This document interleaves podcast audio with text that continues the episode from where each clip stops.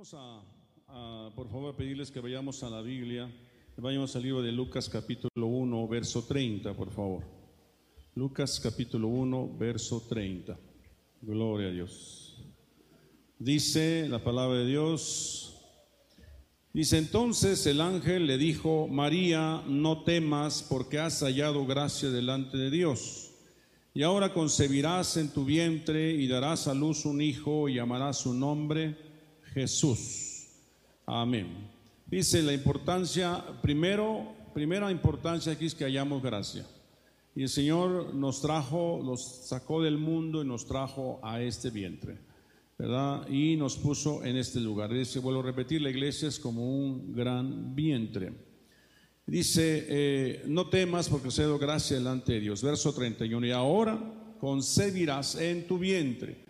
Dios está concibiendo en este lugar una iglesia, un hijo, una, un hijo, la, iglesia como tal es un hijo, la iglesia como tal es una iglesia, valga la redundancia, es una mujer.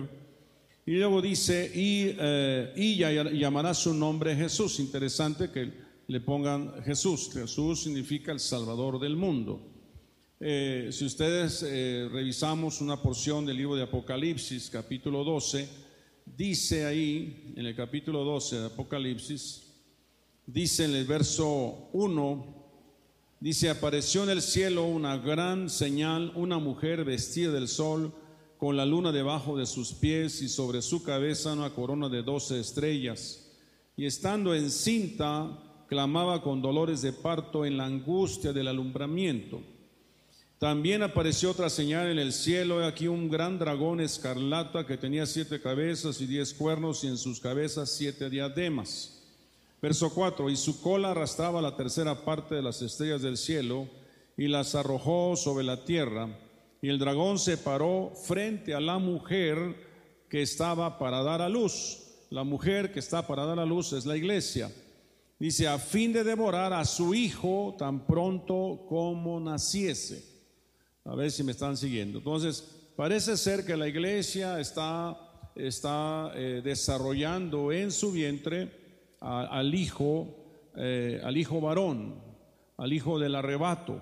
Y vuelvo a repetir, la iglesia será arrebatada, pero la iglesia tiene que ser madurada. El embarazo normalmente tiene, un, tiene dos etapas, la etapa de feto, y la etapa de, perdón, la etapa de embrión y la, la, etapa fetal. La etapa de embrión es donde apenas está conformando todas las partecitas del, de lo que va a ser ese niño o niña, ¿verdad? Y después viene una etapa de desarrollo, que es la etapa fetal, y todo ese proceso dura nueve meses. La iglesia es algo parecido. Cada uno de nosotros conformamos una célula de ese, de ese ser que está siendo desarrollado dentro de ese vientre y se van conformando eh, pues la piel, los huesos, el sistema nervioso, los ojos, la, boca, los oídos eh, y cada una de las partes de sus, de sus órganos, ¿ah? riñón, hígado, etcétera. De tal manera que se está conformando un ser vivo. Entonces, la iglesia, eh, partiendo de esa premisa, ¿verdad? Quiero que vayamos desarrollando este tema. vuelvo a repetir, el tema se llama la pereza y para qué salir del vientre. El punto es, ¿y para qué salir del vientre? A María le dijeron, vas a concebir, vas a fecundar. Eh, nosotros hemos sido concebidos y estamos siendo desarrollados como una, iglesia o como un hijo. Y va a ser esta iglesia arrebatada, ¿verdad? Vuelvo a repetir ese punto eh, Lucas 1.30 dice ahí, eh, hayas hallado gracia, concebirás en tu vientre y darás a luz un hijo y llamarás su nombre Jesús. Eh, de alguna manera, eh, cada pareja que está aquí en esta, en esta iglesia, eh, es cuando se juntan, cuando se casan, conciben después de un tiempo un hijo y le dan un nombre. Y eh, eh, ese hijo que conciben, eh, la, la, mujer se embaraza durante nueve meses y al cabo de esos nueve meses nace un hijo, si es un hijo único. Pero si es un hijo, si es un embarazo gemelar, van a ser dos. Y a veces se habla hasta de, de triates, ¿verdad? Y han lugares hasta donde quintillizos nacen en un solo embarazo. Bueno, la iglesia está para dar a luz. La iglesia está, es una mujer que tiene que concebir ¿verdad? Dar a luz un hijo y eh, ponerle un nombre a ese hijo. Lucas, el mismo versículo que acabamos de decir, aparece la palabra concebir. La palabra concebir viene de la palabra sulambano en griego, que quiere decir adherir, atrapar, capturar, concebir, pescar. ¿verdad? Dice ahí también viene de dos palabras, eh, sulambano se divide en sun y lambano, que quiere decir unión y echar mano de esa unión, quizá, podríamos traducirlo así. Entonces eso podríamos eh, primero para comprender lo que significa concebir. Por ejemplo, en esta iglesia hemos concebido la visión de llevar el Evangelio a otros lugares. Hemos concebido la, eh, la visión de formar grupos de alabanza. Hemos concebido la visión de tener discípulos, escuelas de, discipulado. Hemos concebido las visiones de, danza, de, artes, por ejemplo. ¿verdad? Entonces, todos esos son proyectos que se concibieron, ¿verdad? Dimos a luz a ese hijo y le pusimos un nombre, el nombre al ministerio. Amén. Eh, pudiera ser que en el proceso hubiera, hubiera algunos proyectos que finalmente eh, no se eh, dieron a luz, no se terminaron un buen proceso, se abortaron, ¿verdad? O que quizás nacieron, pero con defectos genéticos, con defectos este, durante el embarazo, ¿verdad? Y entonces pudiera ser que no, no fue viable y que no nació, ¿verdad? Entonces estoy hablando de esos proyectos ¿verdad? Que finalmente eh, se dan Pero estamos hablando de los que sí se dan a la luz. Mujeres libres de ciudad, por ejemplo, en la Biblia hablan mujeres que fueron estériles. Por ejemplo, tenemos eh, a Sara, que fue estéril, Rebeca fue estéril, Raquel, eh, la mujer de Manoa, que dio a luz a Sansón, era una mujer estéril. Ana, mamá de Samuel, fue una mujer estéril. La Tsunamita de Segunda de Reyes era una mujer estéril. Elizabeth Lucas, eh, madre de Juan el Bautista, fue una mujer estéril. Pero todas estas mujeres parecía que tenían un vientre que no daba luz, un vientre que era infértil o que era infructífero. ¿Verdad? Eh, estas mujeres que están aquí es tipología de iglesias, ¿verdad? O también de familias. Pero si lo vemos desde perspectiva de cómo iglesia, a veces la iglesia pudiera estar pasando por un, un, periodo de infertilidad donde no da luz. ¿Verdad? Sin embargo, en estos pasajes que estamos aquí, que son siete tipos, siete mujeres o siete tipos de iglesias que eran estériles, finalmente la oración, ¿verdad? Y la misericordia de Dios les permitió concebir y dieron a luz hijos. Por ejemplo, ¿a cuánto no le gustaría que diera usted a luz, ¿verdad? A un Isaac, ¿verdad? Y dice la Biblia, en Isaac te será llamada descendencia. Isaac viene a ser eh, patriarca que dio a luz a, toda la unidad, eh, al pueblo judío y a nosotros, ¿verdad? El, de Isaac eh, dice la Biblia que en Isaac te da llamada descendencia, ¿verdad? El caso de Rebeca que dio a luz a José, imagínense ustedes, nosotros provenimos de otro vientre como iglesia, alguien nos concibió y nos dio a luz a nosotros. Por ejemplo, nosotros imagínense que esta iglesia fuera una iglesia José. José, eh, rama fructífera es José, ¿se acuerda usted de José? ¿Verdad? Y tuvo un desarrollo en la historia, vino a ser uno de los patriarcas más importantes de Israel, después de, Jacob. Eh, vemos, por ejemplo, ahí a, eh, bueno, tenemos ahí a Rebeca, que me lo brinqué, Rebeca dio a luz a dos hijos, que fue Esaú y fue Jacob. ¿verdad? Y Jacob eh, fue un patriarca también muy importante, De ahí viene Israel. Y así sucesivamente, esta iglesia, vuelvo a repetir, fuimos concebidos en la visión de alguien, fuimos concebidos y estamos hoy aquí. Pero ahora como iglesia madura o que va madurando, nos toca concebir y dar a luz hijos, ¿verdad? Dar a luz hijos y puede ser que eh, una forma de mirarlo es la iglesia que se levantó allá en Villahermosa, la iglesia que se levantó en Felipe Carrillo Puerto, ¿verdad? La iglesia que está en, en Coatzacoalcos, etcétera. Estamos concibiendo, no solamente iglesias, sino también ministerios, ¿verdad? Eh, personas también pudiera ser, porque imagínense usted, la iglesia de Antioquía, dio a luz a un personaje llamado Pablo. Pablo fue el misionero de la iglesia de Antioquía. Ahora que nuestra iglesia sale a un entrenamiento misionero, pues la intención es dar a luz. La intención es eh, provocar al Dios de los cielos a que eh, esta iglesia esté preñada de una visión allí en Minatitlán y que esa obra que se va a hacer en Minatitlán germine en otros lugares como Jaltipan o que nosotros germinemos en Querétaro, por ejemplo. No es cosa fácil. Hay lugares donde hemos ido y no se logra nada. Solamente, eh, este, dice el apóstol Pablo, yo planté, Apolo regó y Dios dio el crecimiento, ¿verdad? Entonces de eso se trata un poquito esto. Eh, y esto es una figura, ¿verdad? Formar iglesias, pero lo hablamos a título personal, cada uno de ustedes está concibiendo algo de parte de Dios, ¿verdad? Eh, no temas, has hallado gracia, concebirás y darás a luz un hijo y se llamará Jesús, Salvador. Entonces Dios le está diciendo a cada uno de nosotros, no temas, concebirás, ¿verdad? Vas a concebir una visión de parte de Dios, ¿verdad? Y darás a luz un hijo. Ese hijo puede ser un ministerio, ese hijo puede ser un, un, eh, eh, matrimonio, ese, ese hijo puede ser un, un pastorado, qué sé yo. ¿verdad? Y lo llamarás como le pongas, ese va a ser su nombre.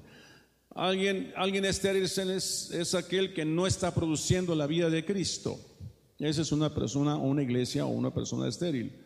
Una persona o iglesia estéril es que no se produce, no se, no se reproduce ganando otros para Cristo, que no nos estamos reproduciendo y ganando otros para Cristo. Si usted mira su vida en retrospectiva, usted tiene que decir a cuántos he ganado este año para Cristo. Y entonces usted tiene que ver hacia atrás y decir, creo que a nadie, a nadie le he compartido de Cristo, a nadie le he hablado más de Cristo. O quizá alguno diga, bueno, creo que sí, ¿verdad? Le, he predicado a alguien y algo ha surgido de ahí. Eh, alguien estéril es alguien que emprende cosas y no produce resultados satisfactorios. A veces hemos emprendido proyectos y no los hemos terminado, no hay un resultado satisfactorio. Eh, alguien estéril no es de impacto ni en la iglesia ni en la sociedad, no, hace, no está ocurriendo nada con su vida. Usted tiene que hacer análisis de su vida y decir qué está pasando conmigo, tiene que pasar algo, tengo que producir algo, tengo que ser fértil, tengo que ser fructífero. El miércoles pasado hablábamos de, eh, de, glorificar a Dios. Y una de las cosas que glorifica a Dios es, en esto he glorificado a mi Padre, en que llevéis mucho fruto. Dios está esperando que usted lleve mucho fruto. Y explicaba yo que a algunos les da Dios cinco talentos, se lo explicaba yo el domingo pasado, a otros dos talentos, a otros un talento. Y Él espera que tú negocies con esos cinco talentos y que produzcas otros cinco talentos. Si Dios te dio dos talentos, negocie con esos dos talentos y tú tengas otros dos. De tal manera que cuando venga el dueño de la viña, tú le puedes decir, ¿verdad? Que cuando te pregunte, da cuenta de tu ministerio, tú digas, aquí tiene los cinco talentos que me diste, más cinco más. Amén. O yo explicaba, no es cuántos talentos te dio Dios, sino qué estás haciendo con los talentos o con el talento que Dios te dio. Dios le dio muchos talentos a esta iglesia. Y tenemos que dar fruto de todos esos talentos. Por ejemplo, tenemos un talento muy significativo en la alabanza. Por mucho tiempo hemos tenido alabanza hermosa, gloriosa en este lugar. Eh, pasado por esta iglesia ministros de alabanza muy importantes, que ahora están pastoreando en otros lugares, ¿verdad? O están ministrando en otros lugares. Entonces, no es cosa de enterrar ese talento y decir, bueno, ya no quiero nada con la alabanza. ¿Está siguiendo? ¿verdad? También eh, tenemos mucho fruto en misiones. Hemos plantado iglesias a través de misiones, Y cada año hacemos escuelas misioneras, a veces ayudamos a alguna iglesia para que crezca y a veces plantamos una iglesia, una, una misión para levantar una iglesia en ese lugar. de tal manera que la idea es fructificarnos, no ser estéril. ¿verdad? En esto he glorificado a mi Padre, que llevéis mucho fruto. Dios espera de nosotros mucho fruto. Ahora, si usted lo ve a título personal, usted tiene que pensar que Dios me ha entregado. Por ejemplo, aquí cuántos tienen tres hijos en casa, cuántos Dios les dio tres hijos. Por ejemplo, ahí tenemos algunas manos. Ok. esos tres hijos son tres talentos que Dios te dio. Y Dios quiere que negocies con esos tres talentos y cuando el Señor te pida cuenta de tus tres hijos, tú le digas, aquí están los tres hijos que me diste, más otros tres. ¿Ok? Esos otros tres sería quizá que se casaron, ¿verdad? Bien, ¿verdad? Ahora tienes tus nietos, ¿verdad? Eh, o si te piden cuenta de tus hijos, diga, bueno, uno es ingeniero, el otro es arquitecto, el otro es doctor, se me ocurre. O sea, tú tienes eh, eh, una, la cantidad de dones o talentos que Dios aquí a darte y tú tienes que dar cuenta de eso. No puedes enterrar el talento. A otro les ha dado el talento, ¿verdad? A lo mejor en lo profesional. Entonces el Señor te puede decir, yo te di un talento empresarial, ¿qué hiciste con ese talento? No, quizás vas a decir, tuve miedo y como sé que tú recoges donde no has sembrado, lo enterré. ¿Lo estás siguiendo? Porque así dice la palabra de Dios. Si sabías que recojo donde no sembré, ¿por qué no diste ese talento a los, al banco para que diera siquiera los intereses de eso? Amén. Entonces, esa es la aplicación de esta enseñanza. Luego yo estoy en una perspectiva como iglesia y, lo, y quiero que lo vea en perspectiva como familia o que lo vea con perspectiva como persona. Amén.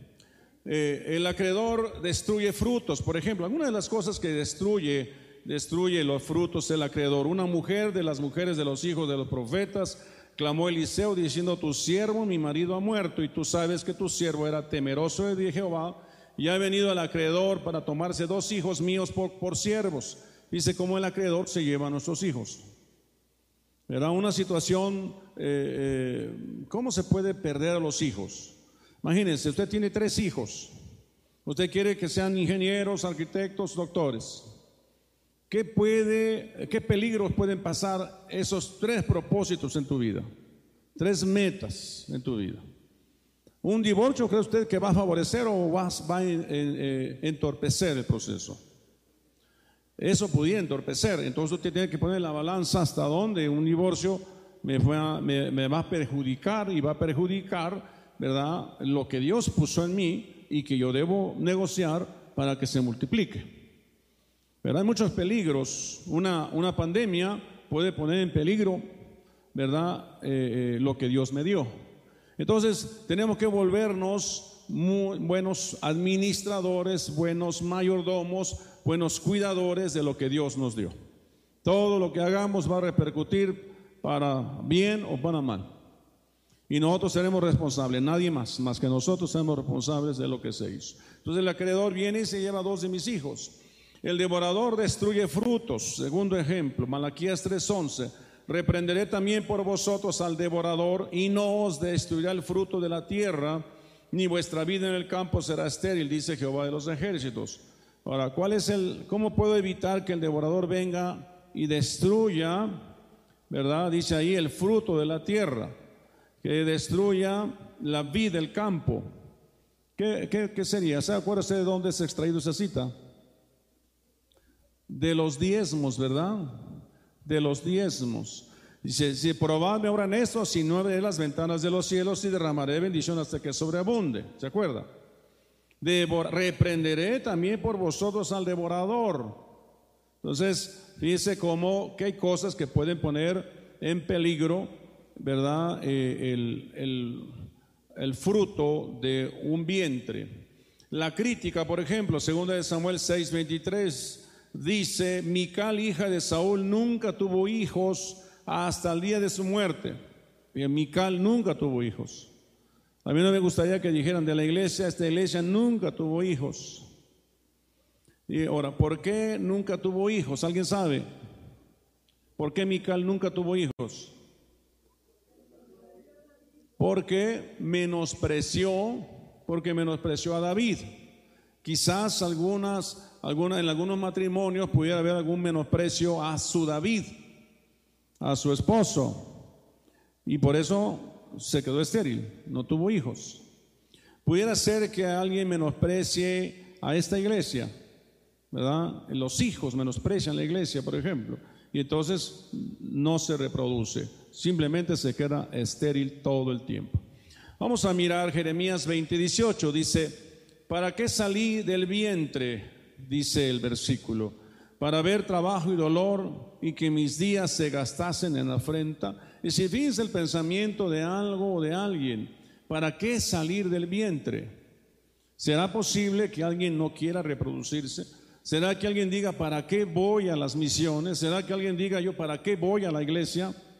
¿Será que alguien diga, ¿para qué portarme bien? ¿Para qué tanta santidad y tanta consagración? ¿Para qué voy a orar? Pudiera ser. Que dice, ¿para qué salí del vientre? Para ver trabajo y dolor y que mis días se gastasen en afrentas. Y mire la fotografía, ¿verdad? Y de un, un embarazo, precisamente el niño saliendo de un, del vientre de una mujer. Ahí se ve su cabecita saliendo. Pero él dice, ¿para qué salí del vientre? Habrá alguien aquí que diga, ¿para qué nací? ¿Verdad? A veces eh, eh, me ha tocado que en alguna administración alguien dice, es que yo la verdad, yo ya me quiero morir. Yo no sé por qué nací. Amén. Entonces, eh, obviamente todo eso es producto de una, a lo mejor de muchas frustraciones, de muchas aflicciones, ¿verdad? de no haber comprendido bien en Dios lo que Dios tiene para usted, para nosotros. Eh, el plan que Dios tiene para cada uno de nosotros. Fíjese, eh, pasaje de Juan 3.3 dice, eh, eh, leemos la parte amarillita, dice, no puede ver el reino. ¿Se acuerda usted de eso? Si no naciere de, de nuevo, no podrá ver el reino. ¿Verdad? De cierto, de cierto digo que el que no naciere de agua y del Espíritu, usted fue producto de un embarazo, usted fue producto, ¿verdad?, de un nacimiento. Si usted no nació del agua y del Espíritu, dice, no puede entrar al reino. La semana pasada hablábamos de ver, de entrar y de heredar el reino. Pero hay quienes tal vez, ¿verdad?, no quieran ese proceso. Entonces yo necesito, ¿verdad?, eh, eh, saber que yo fui formado en un ambiente con un propósito y el propósito es ver el reino de Dios. Usted fue llamada a ver el reino de Dios. Amén.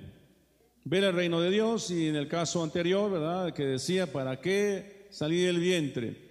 Y aquí dice, para ver el reino de Dios, otra razón por la cual saliste del vientre, para hacer volver el corazón de los padres a los hijos.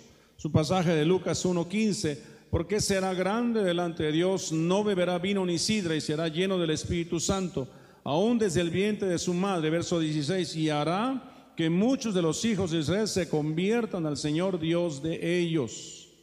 Luego más abajo dice, para hacer volver el corazón de los padres a los hijos. Eh, hay muchos ejemplos, por ejemplo, se cuenta de, de Isaac Newton, se cuenta que no, no, no es de Isaac Newton, sino de Beethoven. Me parece que es el caso más clásico. Beethoven tenía problemas de oídos grave, nació con problemas de oído. Sin embargo, es uno de los mejores hoy por hoy, ¿verdad? De los, eh, eh, eh, no sé cómo se dice a los que componen música, ¿verdad? ¿Cómo? De las mejores sinfonías, ¿verdad? Compositor, eh, se dice de Albert Einstein que reprobó matemáticas cuando era, estaba en la primaria y sin embargo es uno de los mejores científicos eh, del día de, esta época. Eh, y así sucesivamente podemos ver el caso de muchas personas. Cada uno de ustedes vale la sangre de Cristo. Cada uno de ustedes tiene un propósito en Cristo. Y es grande el propósito que Dios tiene para, para usted.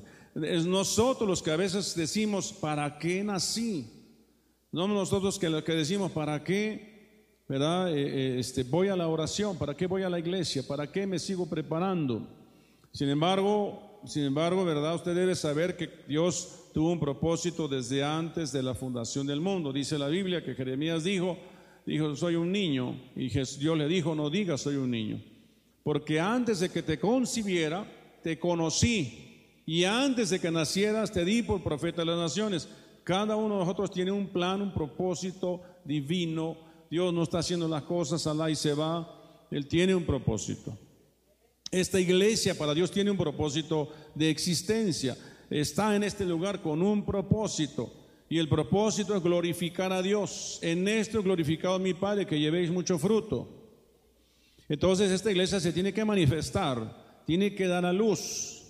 Y, por eso se les convoca, ¿verdad? a, esas actividades ¿verdad? Como esta que se está haciendo misiones en Minatitlán y misiones aquí en, aquí en este lugar de Tultitlán. Gálatas 1.15 dice, pero cuando agradó a Dios que me apartó desde el vientre de mi madre y me llamó por su gracia, revelar a su Hijo en mí, para que yo lo predicase entre los gentiles, no consulté enseguida con carne y sangre. ¿Quién dice todo eso? Pero cuanto agradó a Dios que me apartó desde el vientre de mi madre, muchos aquí fueron apartados desde el vientre de su madre para revelar al Hijo de Dios a otros. ¿Quién iba a decirlo? Hace unos días me platicaban de un joven que estuvo en esta iglesia, que nos costó mucho trabajo trabajar con él. Él venía de las drogas, del alcohol, él vivía una vida muy desordenada, trabajamos mucho tiempo con él, finalmente se fue de la iglesia y a donde llegó siguió con la misma conducta, han pasado ya muchos años, ¿verdad? Eh, y hace poco me acaban de comentar que alguien le profetizó, le dijo, tú vas a ser pastor. Así te dice el Señor, vas a ser pastor. Y dicen que él dijo, sí, lo creo. Y dice que está teniendo un cambio repentino en su conducta, en su, en su forma de vivir. ¿No? Entonces, eh, eh, para Dios eh, no hay nada imposible. los llamados son irrevocables. Somos nosotros los que decimos, ¿para qué? ¿Para qué nací? ¿Para qué salir del vientre? ¿No? No será pereza, por eso decía el tema de hoy, pereza y para qué nacer, para qué salir del vientre. Cada uno de nosotros fuimos llamados a Dios para revelar a Cristo para revelar su palabra, dice la parte amarilla de este versículo de Lucas 11, 27, dice, bienaventurado el vientre que te trajo y los senos que mamaste, le dijeron a Jesucristo. Bienaventurado. Ah, en los versículos previos eh, eh, hay una situación ahí fuertecita cuando el espíritu inmundo sale del hombre, anda por lugares secos buscando reposo y no hallándolos, dice, volveré a mi casa de donde salí.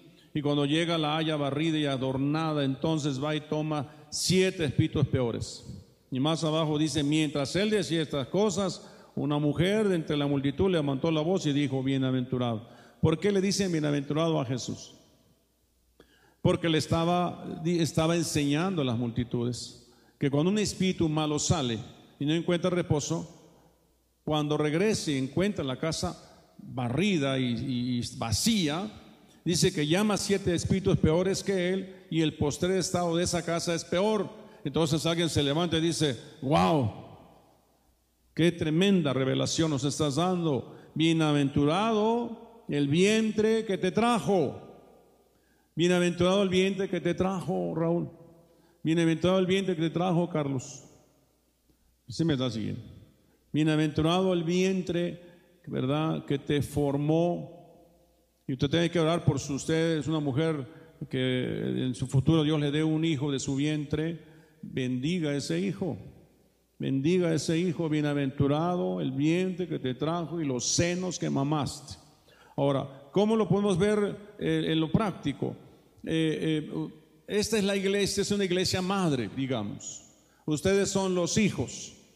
Bienaventurada esta iglesia que te cría, que, te amamanta. ¿Me está siguiendo? ¿Cómo es el amamantamiento de esta iglesia? Bueno, la enseñanza, la instrucción, lo que siempre se está repitiendo y repitiendo, ese es amamantar. ¿No? Siempre sus cinco onzas, ahí van sus cinco onzas, o no sé si ocho, o cuántas, según la edad que tenga. O su, el cuidado de papillas y, este, y purés y, y su pollito machacado, ¿verdad? Y sus frijoles, sus calditos de frijol, qué sé yo. ¿no? Bienaventurado el vientre que te trajo y los senos que mamaste. Yo puedo decir eso de mis mentores, yo puedo decir eso de mis pastores, yo puedo decir eso de quienes me parieron a mí. ¿Me está siguiendo? Y, eh, pero tenemos un trabajo que hacer. La, la gloria es del Señor. ¿Y para qué Dios eh, te trajo eh, a este mundo? Para revelar la palabra Y ves ahí la fotografía de una niña, ¿verdad? Para revelar la palabra. El, número, el ejemplo número 5, para llevar palabra de arrepentimiento. Fíjese el libro de Jonás, dice 2, el 3, 4, dice, y comenzó Jonás a entrar por la ciudad camino de un día y predicaba diciendo, y aquí a 40 días Ninive será destruida. ¿Se acuerda de ese pasaje de Jonás? Este, ¿Cuál fue el vientre donde fue formado Jonás? El de un gran pez. El de un gran pez. Ahí él entendió que tenía que obedecer. Sí, usted decide dónde quiere ser formado. Un vientre es este vientre, la iglesia. Otro vientre es el gran pez, que es el mundo. Cuando nosotros no queremos andar en el camino de Dios, el Señor nos lleva a un gran pez, que es el mundo. Allá dice la Biblia que la tristeza del mundo es para muerte. Eh, Jonás se piensa que murió en ese vientre de ese gran pez. Que el Señor lo resucitó y provocó, ¿verdad?, que el mismo pez lo vomitara a la, a la orilla de una, de una playa. Y entonces él entendió y, y caminó hacia Ninive para hacer el cumplimiento de la palabra que le había dado el Señor. Y llevó arrepentimiento a un pueblo que se llama Ninive. Dice que camino de un día les dijo, arrepiéntanse porque viene un juicio sobre esta nación. Y dice que llegó a los oídos del rey y el rey mandó a que ayunaran y que oraran hasta los niños de pecho. A veces aquí hacemos ayuno y decimos hasta los niños de pecho, a lo mejor no literal, pero así a los recién nacidos en la iglesia. ¿Ok? Y dice que 120 mil personas se convirtieron a Jesucristo. 120 mil. En lugar de venir un juicio, vino un avivamiento en Ninive. Eh, bueno es mostrar celo en lo bueno siempre y no solamente cuando estoy presente en vosotros, dice el apóstol Pablo. Hijitos míos, por quienes vuelvo a sufrir dolores de parto. ¿Se acuerda usted de eso? Pablo dijo, vuelvo a sufrir dolores de parto. La pregunta es, ¿se puede volver a sufrir dolores de parto? Pudiera ser que nosotros como pastores tenga, hayamos tenido dolores de parto por usted. O sea, veámoslo en retrospectiva. Aquel hijo que les digo que pues, nos costó mucho trabajo, ¿verdad? Aquí, que se fue. Y lo dimos a luz, pero nos costó trabajo, nos, eh, nos salió un prematuro, ¿verdad? Digamos. Pero se fue a otro, otro, otro vientre a desarrollar. Y han pasado, yo creo que fácil 10 años. Y apenas está dando fruto. ¿Ok? Entonces, mire el apóstol Pablo, ¿por qué vuelve a sufrir dolores? Ya los había sufrido. ¿Cómo puede alguien sufrir dos veces dolores de parto? ¿Acaso hay luchas o impedimentos en los vientres por las que los hijos se retrasan al nacer o terminan como abortos? ¿Será que hay alguno aquí que ha tenido dificultades para, para nacer? ¿Me está siguiendo? Hay algunos que ya los, los hemos aventado al agua para que nazcan, nadan solitos y, y, nomás no. Entonces tiene que volver a sacarlos y, y enseñarles a, que, a, seguirlos amamantando. Amén. Bueno, yo sí, eh, eh, así se usaba antes que estaban al agua para, porque hay una, hay una terapia que le llaman este, eh, partos en el agua o algo así, ¿verdad?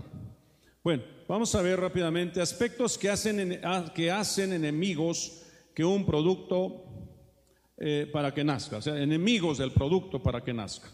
Defectos genéticos, óvulos o espermatozoides defectuosos, implantación defectuosa. Una implantación defectuosa es una doctrina equivocada. Tumores benignos uterinos, que la iglesia tenga tumores. O sea, estamos hablando del el vientre, la iglesia es un vientre que la iglesia tenga tumores, eh, factores maternos, las enfermedades previas en la madre, anormalidades de los órganos reproductores de la madre, ¿verdad? Este, un, útero pequeño, eh, hay mujeres que nacen pues con una trompa de falopio, pero la otra no, cosas así, ¿verdad? Anormalidades en los órganos reproductores de la mujer, diferencia del grupo sanguíneo, cuando el niño tiene un grupo sanguíneo de sangre y la madre otra, llegan al momento de nacer, chocan la sangre y se llama incompatibilidad sanguínea y, necesita una transfusión de sangre, si no el niño se muere. Traumatismos físicos o traumas psicológicos. Pudiera ser que en, este hogar, en esta casa, en este, en este vientre pueda haber algún trauma psicológico, ¿verdad? y por esa razón no da luz. Eh, algunos les trauma, les trauma que, que, que piensen que todos van a ser enviados a las misiones. Y dicen, no, yo no quiero que me manden de las misiones. A mí nomás póngame un grupo de hermanos y yo les doy clase, yo quiero ser maestro. ¿No? O habrá alguno que hasta llora por los, por los musulmanes y diga, es que yo quiero que me manden a mí. ¿Sí me está siguiendo? Es como en un hogar, a lo mejor tú quisiste ser bailarina y nunca pudiste ser bailarina porque en tu casa el papá y la mamá no tenían esa visión. ¿No? Tú te vas a la escuela ya, o algunas de ustedes las mandaron a la cocina y ya usted va a ser ama de casa y se acabó. ¿No? Entonces son traumas psicológicos o físicos, maltratos, en fin, implantación defectuosa, tumores benignos en, los, el útero, factores maternos, anormalidades de los órganos reproductores de la madre, eh, diferencias del grupo sanguíneos. Es decir, ¿por qué causa, por qué causa no se da a luz? ¿Verdad? Traumatismos físicos o traumas psicológicos, rechazo, por ejemplo. Vamos a ver rápidamente algunos ejemplos. Eh, ¿Acaso los Gálatas no querían salir del vientre? Porque el pasaje que leímos, donde por quien vuelva a sufrir dolores de parto, tiene que ver con los Gálatas. ¿Cuáles son las luchas que tiene la iglesia para salir del vientre? Primero veamos, vientre viene de la palabra eh, keres, que es panza, barriga, abdomen. Eh, es matriz, coilia, cavidad interior y matriz. Bueno. Veamos algunos tipos de vientres que son campos de lucha. Número uno, número 521. El sacerdote conjurará a la mujer con juramento de maldición y dirá a la mujer, Jehová te haga maldición y execración en medio de tu pueblo, haciendo Jehová que tu muslo caiga y que tu vientre se hinche. Vientres hinchados. ¿Será posible que habrá, habrá, eh, ese es un tipo de vientre? Ahora, ¿por qué el vientre se le hinchó? ¿Alguien sabe? Bueno, aquí no es que se le haya hinchado, sino que eh, eh, eso iba a ocurrir, ¿verdad? Si la, que le iban la prueba que le iban a hacer salía positiva, como cuando nos hacemos la prueba de COVID. Aquí la prueba era la prueba del, del celo. Si el varón tenía duda de su mujer había sido infiel, le daban una, una bebida de agua con una porción de cenizas del altar y se la bebía y al momento de verla, si el vientre se le caía, es que había adulterado. Y si no, era, era una falsa alarma. Pero fíjense cómo el, cómo el vientre se les puede hinchar. Amén. Por una maldición, la maldición del adulterio. Número dos, vientres con muerte. Dice números 12, 12, no queda ella ahora como el que nace muerto, que al salir del vientre de su madre tiene ya medio consumida su carne habría ser que algunos niños nazcan muertos. Vientre con muerte, incluso con carne corrompida, dice. A veces algunos vientres necesitan un proceso de, preparación y algunas mujeres han sufrido abortos. Pero, pero oramos al Señor y el Señor es fiel. Y les he hace rato el ejemplo de muchas, varias mujeres estériles. No dudo que esas mujeres estériles hayan abortado varias veces. Pero al final Dios les dio ese hijo, que ahora es un siervo, una siervo, que lo fue en su momento, un siervo, una sierva. Amén. Vientres malditos por desobediencia. Deuteronomio 28 dice, maldito el fruto de tu vientre, el fruto de tu tierra, la cría de tus vacas y los rebaños de tus ovejas. Dice, si oyes la palabra de Dios para ponerla en práctica, para ponerla por obra, bendito serás pero si hoy oyes la palabra y no la, no la pones en práctica, maldito serás. Entonces, vientres malditos. Bien, maldito el fruto de tu vientre. Casi todos venimos de allá. Y una vida de desorden, una vida de desobediencia. Fue Cristo en su misericordia, que en su justicia nos presentó la, el, camino de salvación que fue Jesucristo. Amén. Eh, el ejemplo de Ruth aquí me faltó una imagen, vientres vacíos que piensan que ya no pueden dar más.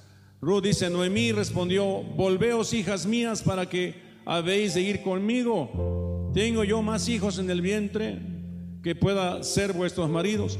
Había una, una costumbre judía que si el hijo, si el esposo moría, el hermano del esposo tenía que darle un hijo a la mujer, si es que el hermano se quedó sin hijos. Entonces eh, ella les dice, ya no tengo más hijos para ustedes, vuélvanse a sus tierras, a sus dioses. Ya no tengo un vientre fértil. Entonces dice, vientres vacíos que piensan que ya no pueden dar más a luz. Pero acuérdense que Noemí efectivamente ya no tenía varón, pero, pero si hubiese tenido fe, hubiese tenido otro, como lo tuvo Sara, ¿no? Su antes ascendente, que tuvo un hijo a los 75 años. Pero ella dice, no, yo creo que yo ya, hasta aquí llegué. Muchos aquí pudiéramos decir, no, yo creo que ya. Ya a mí ya se me pasó el tiempo de las misiones, a mí ya se me pasó el tiempo de servir en la alabanza, a mí ya se me pasó el tiempo de servir en la danza. No, no es así. Nuestros, eh, algunos de nuestros integrantes de nuestra escuela misionera eh, se va a hacer aquí en Tuntlán son hermanas ya mayores. No hay, para Dios no hay tiempo, no hay espacio, no hay límite. El límite lo ponemos nosotros. El, este Proverbios 13, 25, el justo come hasta saciar su alma, mas el vientre los impíos tiene necesidad, vientres con necesidad por la impiedad. Hay vientres con necesidad. Platicaba la hermana Yuri en su testimonio que a ella le encontraron enfermedad en su vientre de una vida de, sin Cristo, ¿verdad? Y hasta una enfermedad en las cuerdas bucales, producto de esa vida desordenada. Habrá iglesias con vientres desordenados, con vientres con necesidad, así puede ser que sí.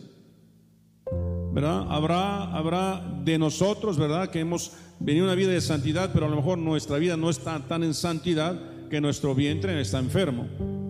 Que si damos a luz, vamos a dar a luz eh, enfermedad. ¿Verdad? Eh, vientres con rebeldía, Isaías 48:8 dice, si nunca lo habías oído, si nunca lo habías conocido, ciertamente no se abrió antes tu oído porque sabía que siendo desleal habías de desobedecer, por tanto te llamé rebelde desde el vientre. Habrá quien desde el vientre rebelde. Necesitamos trabajar con nuestra naturaleza y engendrar, reengendrar un, un nuevo hombre, una nueva mujer.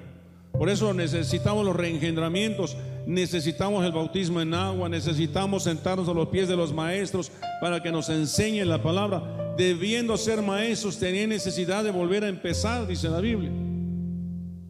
¿No?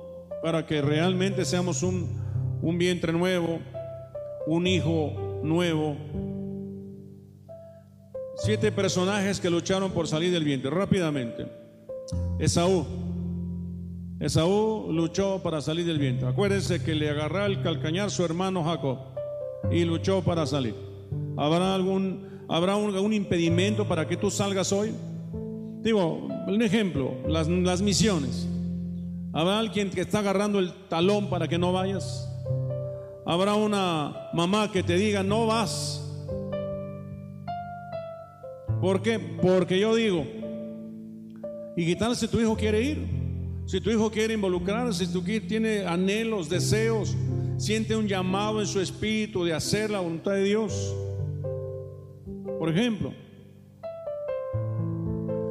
¿verdad? Dice eh, el caso de Saúl, eh, caso de Jonás, en el caso de Jonás en el vientre, tuvo que irse a un vientre que es el, un pez, un gran pez que representa al mundo, donde tuvo que sufrir angustia, eh, sufrió lo profundo del medio del mar, fue desechado, las algas se enredaron su cabeza, la tierra echó sus cerrojos sobre él, su alma desfalleció.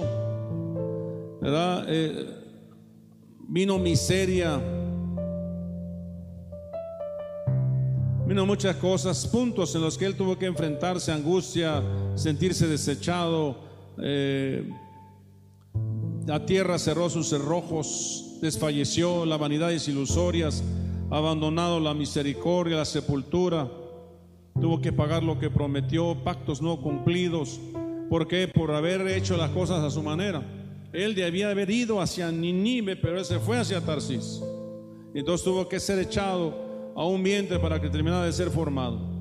Otro ejemplo, el hijo varón que les platicaba yo de Apocalipsis, Dice que siete cabezas, eh, este personaje, este dragón con siete cabezas, y, y, dice ahí con una cola que arrastraba a los profetas, falsos profetas, una boca de dragón, doctrinas falsas. Quizás muchos aquí hemos tenido que enfrentar hasta ataques satánicos para salir, iglesias que han sufrido ataques satánicos para salir y dar a luz. Es muy probable que de repente no podamos dar a luz porque el enemigo ha puesto hechizos o conjuros. Un matrimonio pudiera ser que no se esté dando porque hay hechicería detrás. Alguien que no puede salir de un vicio porque hay maldiciones ancestrales que hay que quebrantar. Entonces hay que trabajar con eso. David, el rey David, dice en pecados sexuales, dice él, dice en ti he sido sustentado desde el vientre. De las entrañas de mi madre tú fuiste el que me sacó. Dice a David, tú me sacaste las entrañas de mi madre. Y más abajo dice, he aquí en maldad he sido formado y en pecado me concibió mi madre. David sabía que había sido concebido en pecado y que Dios en su misericordia lo sacó del vientre. He sabido el caso de, de personas que los médicos dicen, no, ya está, eh, es un mortinatum. ¿Qué es eso? El niño está muerto en el vientre. Y el papá se aferró a otro diagnóstico y se fue a otro diagnóstico, lo mismo. Y en un tercer diagnóstico dijeron, sí, ahí está el niño. Se oye su latido cardíaco muy lejos, pero ahí está. Y ha nacido. ¿No? Yo, yo creo que Dios obró ahí un milagro, porque seguramente fue un milagro. Pero había pecados sexuales ancestrales que no lo dejaban nacer, que no lo dejaban nacer. Job, por ejemplo, decía, ¿por qué no morí yo en la matriz o expiré al salir del vientre? Él mismo decía, ¿verdad? ¿Por qué no me morí? ¿Habrá alguien aquí en la iglesia que diga, no, yo no quiero las naciones, ¿por qué no mejor me muero? ¿Por qué no mejor?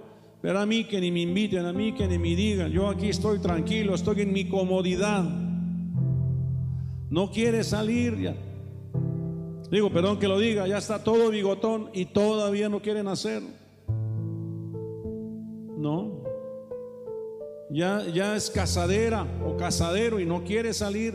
Hay parejas que están de novios, ¿verdad? Y, yo ya llevan tres años de novios, digo, ya es mucho tiempo. Un novio, un noviazgo muy largo es peligroso. ¿No? Y yo le digo, deme fecha para casarse. No, no, no, no. Hasta el otro año. Y le digo, pues entonces tienes que definirte. O dejas a la relación o te casas. Porque no puedo permitir que sigas así. Entonces tengo que de plano preguntarles, o ya fornicaron, ya tuvieron relaciones. ¿Sí me está siguiendo? Entonces, eh, eh, eh, a veces me tiene que dar una fecha. Entonces, a veces al varón le da miedo casarse. Es más, se casan con el pensamiento, no quiero tener hijos. ¿Saben por qué le dijo Dios al rey Ezequías? Dijo, arregla tu casa porque vas a morir. Y dice que él lloró y clamó a Dios, acuérdate de mi, servicio que he ofrecido a Dios. Y Dios le dijo, le he dado 15 años más de vida. Pero la razón por la cual quería Dios quitarle la vida es porque no le había dado un hijo que se quedara en el trono en lugar de él. Tenía que ser uno de su descendencia que se sentara en el trono. Y él en su pensamiento dijo, no voy a tener hijo.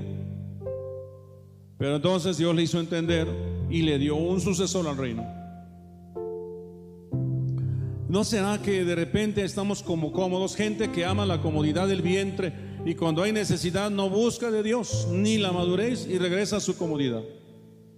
Que ha, dicho muchas veces, ahora sí me voy al instituto y pasa el trimestre y no se inscribió. O nada más tomó una, bueno, una materia voy a tomar y así se la lleva. Cuando va a terminar son 45. No. Entonces nos da miedo madurar, nos da miedo crecer, ¿no? Y si uno le dice, es que es que todavía eres un niño, ah, no, a mí no me diga niño, ya tengo 20 años en la iglesia. Bueno, entonces dime cómo quieres que te diga, porque a tus 20 años ya deberías ser un maestro en la palabra. Y es que eh, nos queremos como acomodar, ¿verdad? Jesús, por ejemplo, dice, dice Jesús, y se halló que había concebido del Espíritu Santo María. José, su marido, como era justo y no quería infamarla, quiso dejarla secretamente porque se enteró que su mujer estaba embarazada. Eso se llama rechazo. El hijo que iba a tener María en su vientre era un hijo del Espíritu Santo. Pero él quiso rechazar a la mujer porque pensó que su mujer había adulterado. Tan solo estaban desposados, no estaban casados.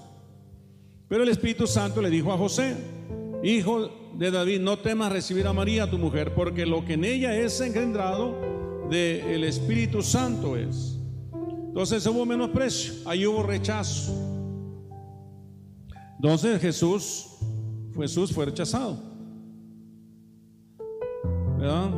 Había un espíritu de muerte. Herodes quiso matar a todos los niños menores de dos años, porque unos, unos sabios de Oriente le preguntaron a Herodes que dónde habría de nacer el, el hijo del rey de los judíos. Y él preguntó a los judíos y dijeron, en Belén, dice la Biblia que en Belén. Y ellos se fueron a Belén a buscar al Hijo de Dios. Y entonces Herodes dijo, si reina más soy yo, tú mandó a matar a todos los niños menores de dos años. Quiere decir que antes de que nazca un proyecto, siempre el enemigo se va a interponer para que no, no nazca. Ayer nuestra hermana Luisa, que se casó aquí, con su esposo Lázaro en una, en una, en una boda de renomando votos, ¿verdad? Estaba arreglando este lugar en la parte de atrás y se cayó de la silla. Se dio un golpe en la, en la, en la, en la cabeza. Gracias a Dios no pasó mayor. Pero tienen meses queriéndose casar. Y por uno o por otra cosa no se habían podido casar. De pronto el enemigo se opone a que tú avances ¿no? Un espíritu de muerte, un espíritu de muerte. Jeremías, el no creer que Dios nos llama. Dice Jeremías, verso 15, 1.5, antes que te formase en el vientre te conocí, y antes que nacieses te santifiqué, te di por profeta a las naciones. Y más abajo le dice, no temas delante de ellos porque contigo estoy para librarte. Dios tiene un llamado para cada uno de ustedes. Y Dios le dice, no temas, avanza. Avanza. Jesús dijo, y cosas mayores que estas harán. Pero no las vamos a hacer sentados. Tenemos que avanzar a nuestro, a nuestro proceso. ¿No? Pudiera ser que alguien lo mandemos a predicar el Evangelio en algún lado. Y cuando volteo ya se regresó. ¿Verdad? Puede ser. Ya nos ha pasado. Nos da miedo salir. No da miedo cubrir nuestro destino profético. ¿No? ¿Alguno aquí le dio miedo cuando se casó? Los que ya son casados. ¿Alguno le dio miedo cuando se casó? Como que a última hora se estaba arrepintiendo. O ya casados dijeron, híjole, ya me casé. ¿Y ahora qué hago? ¿No? Yo sé de algunos que sí, ¿eh? que les dio miedo. Y les da miedo cuando van a hacer su primer hijo. A mí me dio miedo. Fui a ver a mi hija y yo iba todo, todo lampareado y no sabía ni qué pasaba. Y eso es que sé de medicina, ¿verdad? Y bajo el elevador con la enfermera que llevaba a mi hija en sus brazos y dice, ¿usted es el padre? Sí, tome a su hija. Ah, ¿Yo qué hago con una niña? ¿No? Da miedo avanzar. Da miedo, pero tienes que avanzar. Y los hijos un día van a crecer y tienen que irse a la universidad y tienen que irse a su destino profético. No les agarres el talón. Tú fuiste para, hasta aquí eres un vientre para dar a luz un hijo. Tienes que dar a luz cada uno de los hijos que Dios te ha dado. No los detengas ahí. No será pereza. Con esto termino. Pereza es holgazán, perezoso, ser lento para actuar, da a entender la falta de disciplina divina. Proverbios 24:30 dice, pasé junto a la heredad del hombre perezoso y junto a la viña del hombre falto de entendimiento. Es decir, no pasa nada, hay pereza, no queremos trabajar, no queremos hacer lo que nos corresponde hacer. El aragán se le invita a ver el ejemplo de la hormiga Ve, mira la hormiga perezoso, observa sus caminos y sé sabio. Haz algo, anímate, despierta, despabilate. Dice Jesús, despierta tú que duermes. que te alumbrará el Señor. No se levanta el perezoso, no se levanta del sueño. ¿Hasta cuándo, perezoso, estarás acostado? ¿Cuándo te levantarás de tu sueño? Y a veces termina el año y decimos, ahora sí este año voy a hacer esto, voy a hacer aquello. Y se termina el año porque, y el pretexto es que hubo pandemia. El perezoso causa humillación, dice, como el vinagre a los dientes y el humo a los ojos, así es el perezoso para quienes lo envían. No, es que, eh, ¿por qué no hiciste aquello? Es que llovió. Imagínense, nos vamos a Minatitán ahorita, ¿y por qué no evangelizaron? Pues que estaba lloviendo y va a llover tal vez. No hay pretexto. Te pones un, ¿cómo le llaman esos de, la lluvia? Envuelves tu Biblia en una bolsa y vámonos. No. O, porque por el humo, ¿verdad? También dice ahí, el aragán es indolente, el alma del perezoso desea y nada alcanza, más el alma de los diligentes será engordada. El alma del perezoso nada más desea, ay, cómo me gustaría ir a las naciones, cómo me gustaría, ya es tiempo de salir, ya, ya que me mande el apóstol. El perezoso se levanta, dice, el camino del perezoso es como seto de espinos, más la vereda de los rectos como una calzada. El, recto ve una calzada y el perezoso dice, ay no, hay muchas espinas ahí. ¿Sí me está siguiendo? Le falta energía. ¿No? O, hay pretextos. Aún para comer es flojo. El perezoso esconde su mano en el seno. Aún a su boca no la llevará. Eh, eh, no, no solamente me refiero a las misiones, me refiero a un ministerio, algo. Átate al altar, comprométete a servir. Necesitamos servidores. Inscríbete en los servidores. Quiero servir al Señor.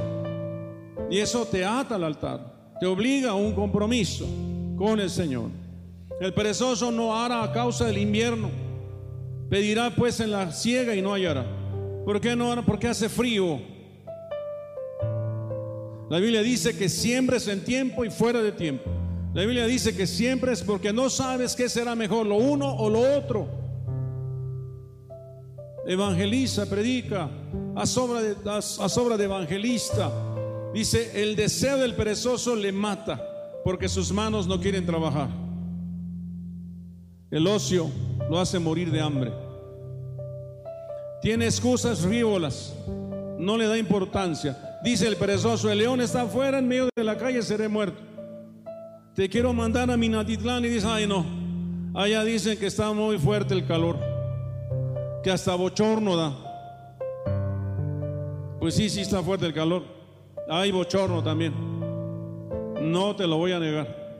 No más que en Villahermosa. Allá sí para que veas el calor es hasta canícula da o no sé cómo le llaman. Se mueve pero no desocupa el lugar. Las puertas se revuelven en sus quicios, así el perezoso en su cama. Lo cito para que venga y dice, sí, mañana ahí estoy y no llega. Gloria a Dios.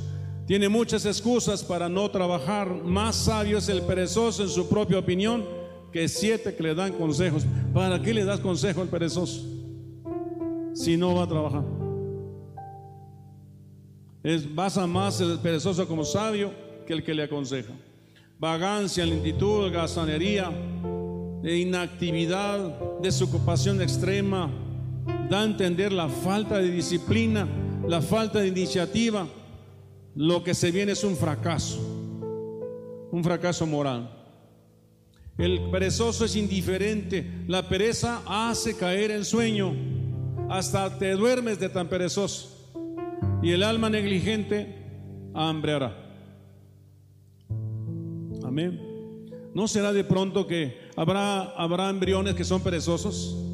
Ya está la mujer a los nueve meses, ya para nacer, y no quiere nacer. ¿No les ha, no he escuchado eso? Dice, no, no quiere nacer. Es un, es un bebé perezoso. Ahora dicen que a los, a los huevos de gallina, cuando ya están quebrando su cáscara, no hay que ayudarles porque se muere. No es así. Tienen que desarrollar ellos, romper su cascarón para que se termine su formación. Hoy en día muchos de nuestros hijos han nacido por cesárea, con embarazos, trabajos de parto eh, programados. Espero que, que no estemos formando perezosos, ¿verdad? Pero nosotros necesitamos saber qué queremos ser en el Señor. Nosotros necesitamos reconocer, ¿verdad? Que necesitamos, necesitamos dar a luz. Como iglesia necesitamos dar a luz. Como ministerios tenemos que dar a luz. Como familias tenemos que dar a luz. Como personas tenemos que dar a luz. No pueden seguir pasando los años, ¿verdad? Y hacernos, seguir eh, quietos. Necesitamos movernos. Por eso a veces yo me preguntaba, Señor, ¿por qué de repente mandas misioneros hasta el otro extremo de la tierra cuando se puede evangelizar ahí alrededor? Precisamente por eso. Por eso el Señor de repente dice, mándalos a Minatitlán, mándalos hasta, hasta el otro extremo de la República Mexicana. ¿No? Porque si se quedan aquí, se quedan cómodos. Dios rompe nuestra comodidad, Él quiere llevarnos a más. Él quiere provocarnos nuestros corazones a hacerlo. Por eso es importante salir. ¿Se acuerda usted del, del, buen samaritano? Dice el pasaje, dice que un hombre de camino iba de camino y dice, y vio. O sea, cuando tú vas de camino ves, la visión se te amplía. Y vio la necesidad de un hombre que había sido golpeado, que había bajado de Jerusalén a Jericó. Dice que se descendió de su cabalgadura puso vino, puso aceite sobre la herida, ¿no? Vendó sus heridas, la subió a su cabalgadura, lo llevó al mesonero, pagó por la, estancia del mesonero dos días y todavía quedó de regresar. Fíjense el enorme trabajo. Y todavía dice Jesús le dice, vayan y aprendan lo que significa misericordia. Es decir, misericordia hay que salir para ver para ver la necesidad de otros, para que la visión se te amplíe, para que el vino que llevas lo utilices, si no ese vino se rancia. Es, tú tienes vino, tú tienes aceite, pero ese vino y ese aceite que has recibido se ha hecho rancio ya. Tiene que salir y dárselo a alguien. Vino, aceite, las, las vendas que llevas, pónselas a un herido. Espiritualmente, desde luego. Veo que me estén comprendiendo, no vaya a ser que aquí salgamos todos vendados. ¿No? Y lo subió a su cabalgadura. lo llevó al mesonero. Pagó, gastó, invirtió y todavía quedó de regresar. Imagínense el gasto de regresar. Imagínense, vamos a Minatitlán y después nos dicen a los cinco meses, regresen porque vengan a ver lo que Dios hizo y que la iglesia esté así enorme. Tienes que regresar, a ver lo que Dios hizo ahí, lo que está haciendo. Amén. Iglesia, necesitamos, necesitamos quitarnos la pereza, quitarnos la, la comodidad, ¿verdad? Y salir. Y salir. Amén. En nuestro ministerio, en nuestra familia, eh, aplíquelo a su vida personal, aplíquelo a su ministerio. Apliquémonos juntos como iglesia. La iglesia tiene un fin, un propósito de estar aquí. Si no cumplimos ese propósito, a Dios no le cuesta trabajo poner otra iglesia allá enfrente. Y Él la pone. Y esa otra iglesia va a trabajar y hacer lo que yo no hice. ¿Sí me está siguiendo? Bueno, creo que ya me están apurando con los tiempos. Vamos a orar. Vamos a darle gracias a Dios por este tiempo. Vamos a pedirle al Señor que el Señor haga algo en nuestra vida, en nuestros corazones necesitamos, ¿verdad? Que el Señor nos mueva de nuestra comodidad, pero necesitamos nosotros comprenderlo, entenderlo. Has hallado gracia delante de Dios. Has hallado gracia. Concebirás en tu vientre. Si eras estéril, Dios dice, vas a concebir en tu vientre. Dice, y darás a luz un ministerio, darás a luz una iglesia, darás a luz un hijo, una hija, y la llamarás por su nombre. Aleluya. Cerremos nuestros ojos. Aleluya. Amado Señor, le damos gracias por tu palabra. Espero en mi corazón, Señor, que tu Espíritu Santo haga esa obra y complemente la obra que nosotros como hombres, como humanos, no podemos hacer. Solo tú puedes hacerlo. He cumplido con dar tu palabra.